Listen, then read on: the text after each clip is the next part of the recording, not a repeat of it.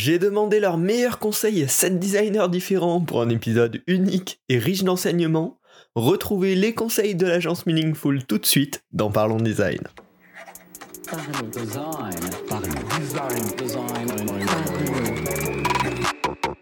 Parlons Design est sponsorisé par The Kakatoes Theory, le site des product designers. Salut, c'est Romain Pachna, bienvenue dans Parlons Design pour un épisode vraiment spécifique, vraiment unique. C'est le premier format qu'on fait comme ça sur le podcast après plus de 190 épisodes, donc c'est vraiment de la nouveauté. Euh, aujourd'hui, vous le savez peut-être, moi je suis en stage euh, en termes de digital product design euh, chez Meaningful, qui est un studio de design stratégique basé à Paris. J'étais déjà venu l'année dernière pour un premier stage de 3 mois et puis je suis revenu cette année pour un stage de 6 mois. Et à l'agence Meaningful, il y a un petit rituel qui se de manière régulière, à peu près tous les mois. Ils organisent des post café, soit avec des invités extérieurs, soit avec euh, des invités directement venant de l'agence pour parler un petit peu plus de nous, un petit peu plus de notre expérience. Alors là, au début du mois de septembre, c'était à mon tour de faire ma post café. Je leur ai parlé de plusieurs projets que je mène et bien évidemment, notamment beaucoup du podcast Parlons Design. Et enfin, je leur ai prévu un petit atelier création de podcast.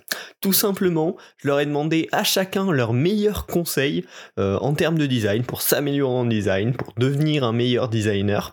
Et euh, bah, ils ont chacun préparé leurs petits conseils, on les a enregistrés directement dans l'agence et aujourd'hui bah, vous allez avoir accès à cette compilation de euh, leurs meilleurs conseils de design. Donc je vais pas tarder plus longtemps avec cette introduction, je vous laisse avec eux les découvrir et découvrir leurs conseils et bonne écoute à tous. Bonjour, je m'appelle Lorraine, j'ai 25 ans, je suis designer en freelance depuis un an. J'ai été diplômée l'année dernière de l'ENSI Les Ateliers à Paris. Et mon conseil pour être un bon designer aujourd'hui, ça serait de suivre ses intuitions. Et quand on a une idée qu'on sent qu'elle est bonne, de la mener au bout, quitte à s'écarter des recettes traditionnelles du design, parce que le design n'est pas histoire de recettes et qu'il faut faire attention à ne pas se laisser enfermer dans des méthodes préconçues. Et donc, la prochaine fois dans vos projets, essayez de remettre en question euh, la manière dont vous méthodologisez votre travail. Bonjour à tous, euh, je suis Nicolas Witt-le-Duc, je suis designer depuis euh, une vingtaine d'années maintenant. J'ai travaillé dans le, beaucoup dans le web. Mon, mon parcours vient plutôt de, de l'information, du design de l'information, de la théorie de l'information. Et je suis euh, autodidacte. Euh, J'ai commencé à travailler dans le web, où le, je suis né avec le web, en tout cas professionnellement. Et euh, ce que je voudrais partager avec vous, c'est euh, ce qui m'est arrivé dans mes toutes premières années de, de designer. Je, je travaillais chez euh, Reporters sans frontières, hein, qui m'a donné la chance d'être d'être designer, et à côté, je faisais des, des, petites missions, et un copain me demande de faire son logo. Et je, je découvre les outils, je découvre Illustrator, je découvre le, le graphisme, et donc je me lance dans, dans le design de ce, de ce logo. Je suis très fier de moi, évidemment. Je, je, je l'envoie à mon client, donc, euh, et euh, plusieurs jours après, je, je lève le nez de mon clavier, et en fait, je vois que le logo que j'ai créé, c'est le logo d'une d'une boîte qui dont j'ai le sticker sur mon écran, dont j'ai l'autocollant sur mon sur mon écran. En fait, j'avais décoré mon écran avec plein de plein d'autocollants que je récupérais.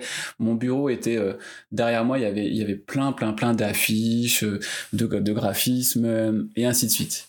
Et là, j'ai compris vraiment quelque chose de une règle de base qui est euh, en fait inconsciemment notamment c'est notamment vrai pour les logos on a tendance à reproduire ce qui est sous nos yeux. Et c'est complètement inconscient. Et ça c'est vrai chez les jeunes designers. Euh, ça nous arrive même aujourd'hui avec des designers seniors hein, qui qui à qui ça à qui ça arrive. Donc euh, voilà mon conseil c'est ne mettez pas de stickers sur vos écrans, ne mettez même pas de choses derrière vos écrans, sur vos murs, essayez d'avoir un, espace de travail le plus, euh, le plus clean possible. Bonjour, euh, moi c'est Jennifer, je suis designer chez Meaningful depuis maintenant 4 ans et euh, j'ai plutôt une formation de design produit, mais je me suis formée au design numérique chez Meaningful. Aujourd'hui, le conseil que j'ai envie de vous donner, c'est de ne pas avoir peur de se tromper, c'est très simple. Quand on est designer, souvent on est un peu perfectionniste et on, aimerait toujours tomber pile dans le mille du premier coup, mais c'est quelque chose qui est pas possible en fait, ou en tout cas très rare. Donc ne pas avoir peur de se tromper, c'est d'abord être capable pour soi-même dans son processus créatif d'oser dans un premier temps, d'être force de proposition, de pas avoir peur parfois de bousculer aussi avec des propositions qui peuvent être un peu euh, hors des sentiers battus. Mais c'est aussi d'être prêt à entendre la critique. Euh, donc il y a une phase de création souvent, puis on va souvent voir le client, et c'est le moment où on va avoir des retours sur notre design. Et hum, j'ai quelques conseils autour de ça, c'est de vraiment apprendre à se mettre dans une posture d'accueil et d'écoute.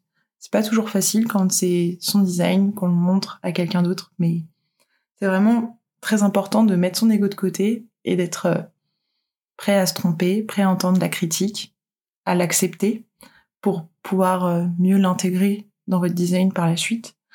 Euh, on pense souvent que le design c'est créer, mais en fait c'est beaucoup corriger, itérer, itérer. Et euh, faut intégrer ça comme une composante globale en fait de notre métier. Et pour finir, euh, ça c'est un petit euh, fun fact ou un petit tips, c'est de pas euh, de ne pas hésiter à tout recommencer, ou en tout cas à tout casser pour mieux recommencer. C'est pas jeter par la fenêtre, c'est juste voilà être capable de de prendre le recul, de mettre peut-être tout à la poubelle, repartir d'une page blanche, mais en connaissance de cause. Et ça, c'est très utile. Bonjour, eh ben moi c'est Galilée Alrifai, je suis euh, designer industriel de formation et au studio Meaningful, euh, je suis digital product designer et directrice artistique. Euh, si j'avais un conseil à donner à de jeunes designers, ce serait avant tout en fait de poursuivre et cultiver une pratique artistique et créative qui développe euh, votre sens du regard et du toucher. Donc par exemple le dessin, la musique, le collage, la peinture, la photo. Euh, pourquoi c'est important? Parce qu'en fait, euh, l'important c'est de, nourrir ses projets, ses créations plutôt dans le monde du numérique par euh, une expérience du geste et du regard en interaction avec le monde physique et les émotions qu'il procure. L'objectif en fait c'est vraiment de nourrir et vice versa d'ailleurs la création numérique avec une expérience, une pratique venant plutôt du monde physique. Il ne faut pas avoir peur de, de, faire, de, de pratiquer, euh, de rater, de revoir, de reprendre euh, pour pouvoir en fait euh, proposer des, des idées plutôt nouvelles justement plutôt que de faire voilà des, des, des, veilles mimétiques de voilà de ce qu'on peut voir ce qui est très bien, mais voilà, euh, cultiver sa propre, si je résume, cultiver sa propre, euh, sa propre pratique créative, ça permet, euh, voilà, de, développer une écriture créative propre et de, nourrir vos, projets. Bonjour, je m'appelle Joséphine Nua. Donc j'ai fait un master en design produit à Strat École de Design et j'ai intégré donc l'équipe Meaningful pour mon stage de fin d'études. Euh, donc il n'y a pas très longtemps. Et euh, le conseil que j'aimerais donner, euh, c'est sur le processus créatif et sa temporalité. donc je remets un peu dans le contexte. je dirais qu'une partie non négligeable du design réside en fait finalement dans la recherche, le questionnement, trouver l'inspiration. Et donc de façon imagée, on peut imaginer un iceberg où le produit qui sort est seulement la partie émergente et en dessous il y a tout un processus euh, qu'il faut pas forcer euh, quand on se retrouve euh, bloqué par exemple. donc moi ça m'est déjà arrivé de bloquer et souvent en fait finalement je retrouve l'inspiration des idées dans le métro ou quand je marche tout simplement. même parfois juste avant de m'endormir. Donc c'est en fait finalement un truc qui se contrôle pas vraiment. Donc essayer de trouver des moments à soi, ça peut aider. Euh, bref, du coup, ne pas essayer de tout contrôler. Et si c'est bloqué, euh, ça va se débloquer tout seul. Alors moi c'est Camille, euh, je suis office manager chez Meaningful et mon conseil est plutôt issu de mes autres activités pro et notamment de l'accompagnement pédagogique que je fait à l'ENSI les ateliers, c'est une école de design. Donc mon conseil, ça serait de s'intéresser à d'autres disciplines afin de trouver ses pairs dans le design, mais aussi dans l'art, le cinéma et le théâtre. Tout ça, ça permet d'être en mesure toujours d'innover en voyant de nouvelles choses. Donc pour conclure, si jamais vous êtes en panne d'inspi, foncez voir des expos. Bonjour à tous, je suis euh, Marine euh, Ruick-le-Duc et je suis la fondatrice du studio de design Meaningful. Et aujourd'hui, euh, on va parler d'un sujet qui concerne tout le monde, dans tous les métiers d'ailleurs, pas seulement le design, qui est la notion de feedback. Comment donner et recevoir des feedbacks. On va aborder ce sujet de deux points de vue, celui qui veut recevoir des feedbacks et celui qui doit en donner. Pour information, donc c'est un exercice, le feedback, le feedback tango, qui est euh, que j'ai découvert à travers euh, l'agence IDEO, que vous connaissez certainement, qui est une de ces agences de design qui a démocratisé le design thinking euh, dans le monde. Alors, on va commencer assez rapidement pour expliquer qu'est-ce que c'est qu'un feedback. Ben, un feedback, c'est on, l'a tous vécu, que ce soit quand on est euh, en classe, on va voir un professeur et on lui demande un retour euh, sur un travail qu'on a réalisé, on le vit depuis qu'on est petit. Souvent ça passe par la notation, mais dans le monde professionnel et particulièrement dans le design, euh, les feedbacks, on en demande en permanence, que ce soit à des utilisateurs des solutions qu'on design ou que ce soit à nos pairs ou à nos managers, à qui, sur qui on s'appuie pour faire évoluer nos concepts, nos idées euh, ou même à nos clients évidemment, euh, qu'on sollicite en permanence pour obtenir des, feedbacks euh, sur nos projets. donc je vais d'abord commencer par celui qui veut recevoir des feedbacks. La première étape, c'est euh, quand on veut recevoir un feedback, c'est de solliciter euh, son interlocuteur et pour ça de créer euh, un cadre propice pour que l'interlocuteur comprenne le contexte, la situation dans laquelle on lui demande un feedback. Donc il faut évidemment commencer par exposer de quoi de quoi relève le travail que vous lui présentez, mais surtout expliquer ce que vous attendez comme type de feedback. Euh, peut-être que vous attendez simplement euh, un feedback sur la forme de votre présentation, pas forcément sur le fond. Euh, peut-être qu'au contraire, la forme n'est pas aboutie à ce stade, mais vous attendez plutôt un feedback sur la structuration, le plan de votre présentation, ou sur, bah, si on parle d'une application mobile, sur l'architecture de l'information, le, design de l'application. Donc évidemment, un feedback, il faut toujours donner du contexte, parce que si vous laissez ouvert, bah, la personne, elle va forcément s'engouffrer dans toutes les brèches possibles, et peut-être des fois, ça va prendre plus de temps que prévu. Vous allez avoir des retours sur des sujets que vous vouliez pas forcément remettre en question. Et c'est souvent le problème qu'ont les débutants quand ils, présentent un projet à un client ou à un interlocuteur, ils vont laisser ça totalement ouvert, ils vont pas du tout cadrer la, réception du feedback. Et c'est ce qui va leur donner parfois euh, problème de faire beaucoup d'itérations, euh, beaucoup de retours. Une fois qu'on a posé le cadre, expliqué ce qu'on recherche comme feedback, vous évidemment laisser la personne un petit peu, enfin présenter votre projet, la laisser un peu s'exprimer, mais n'hésitez pas à cadrer aussi avec euh, des questions spécifiques. Euh, ça peut être des questions très simples sur déjà qu'est-ce qui te marque, qu'est-ce qui, qu'est-ce qui te surprend dans ce que je t'ai présenté, qu'est-ce qui retient particulièrement ton, ton attention. Essayez de collecter des feedbacks positifs et pas seulement négatifs sur ce que vous présentez pour pouvoir savoir sur quoi capitaliser pour la suite.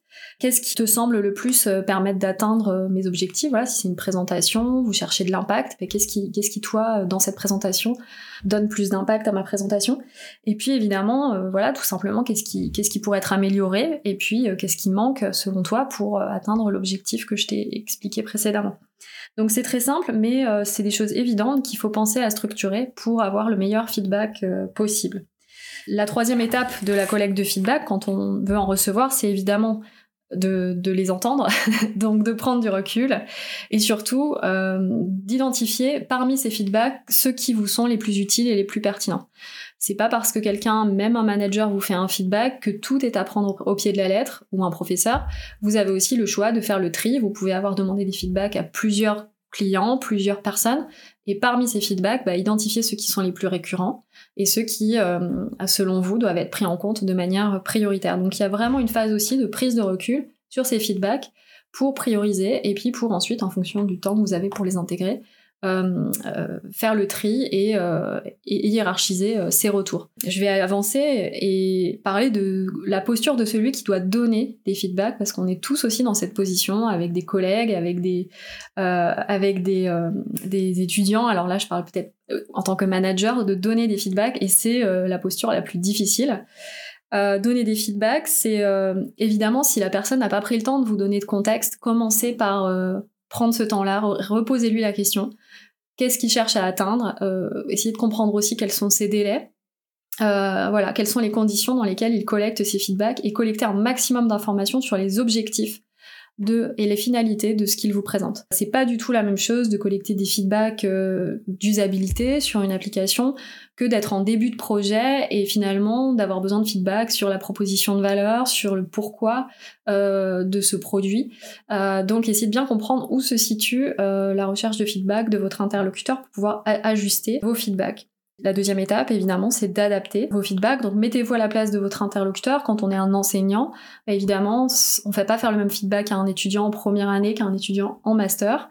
Euh, quand on est manager, euh, on doit avoir conscience des délais euh, dont dispose la personne pour opérer ses feedbacks et les feedbacks doivent être construits aussi en ayant en tête une timeline, des, des, choses qui peuvent s'opérer dans le temps dont dispose la personne pour réaliser ses feedbacks. Donc euh, pensez au délai, mettez-vous vraiment à la place de votre interlocuteur en pensant au délai dont il dispose et essayez d'être le plus concret possible dans les retours que vous lui proposez. Si vous pouvez lui apporter évidemment des solutions, c'est euh, parfois bien.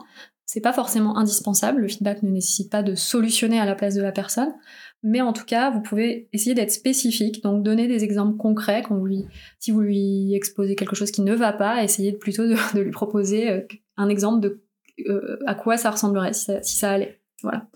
Euh, et qu'est-ce qui peut être amélioré concrètement euh, Si vous aimez pas la couleur de quelque chose, bah essayez, de donner une orientation en disant il faudrait être plus précis. voilà, c'est plutôt des couleurs chaudes, des couleurs froides ou une typo plus spécifique que celle-ci. Donc voilà, vous avez une responsabilité dans, le retour que vous faites à la personne qui vient vous solliciter. voilà, donc je sais pas si ces conseils vous seront utiles, mais c'est peut-être quelque chose qui paraît naturel, qu'on fait au quotidien, mais donner comme recevoir des feedbacks, ça s'apprend et ça se structure. Et euh, c'est une pratique euh, bah, que vous allez acquérir au fil du temps.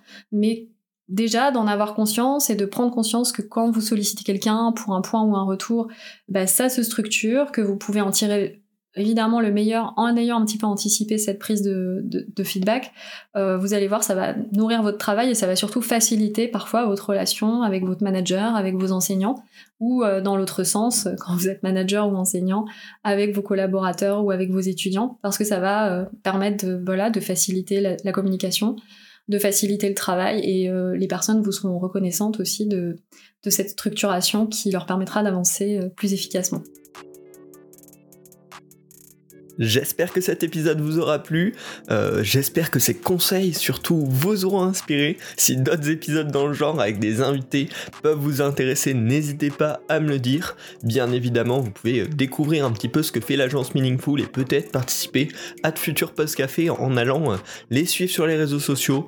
bien sûr, je mettrai les liens dans la description. Et si vous avez aimé ce podcast, bien évidemment, pensez à vous abonner à, Partageons, à Parlons Design. Pensez à le partager également sur les réseaux sociaux tant qu'on y est, à le partager à vos amis directement en message privé. Ça permet de faire grandir le podcast, ça permet de faire grandir la communauté. Donc forcément c'est toujours chouette. Hein.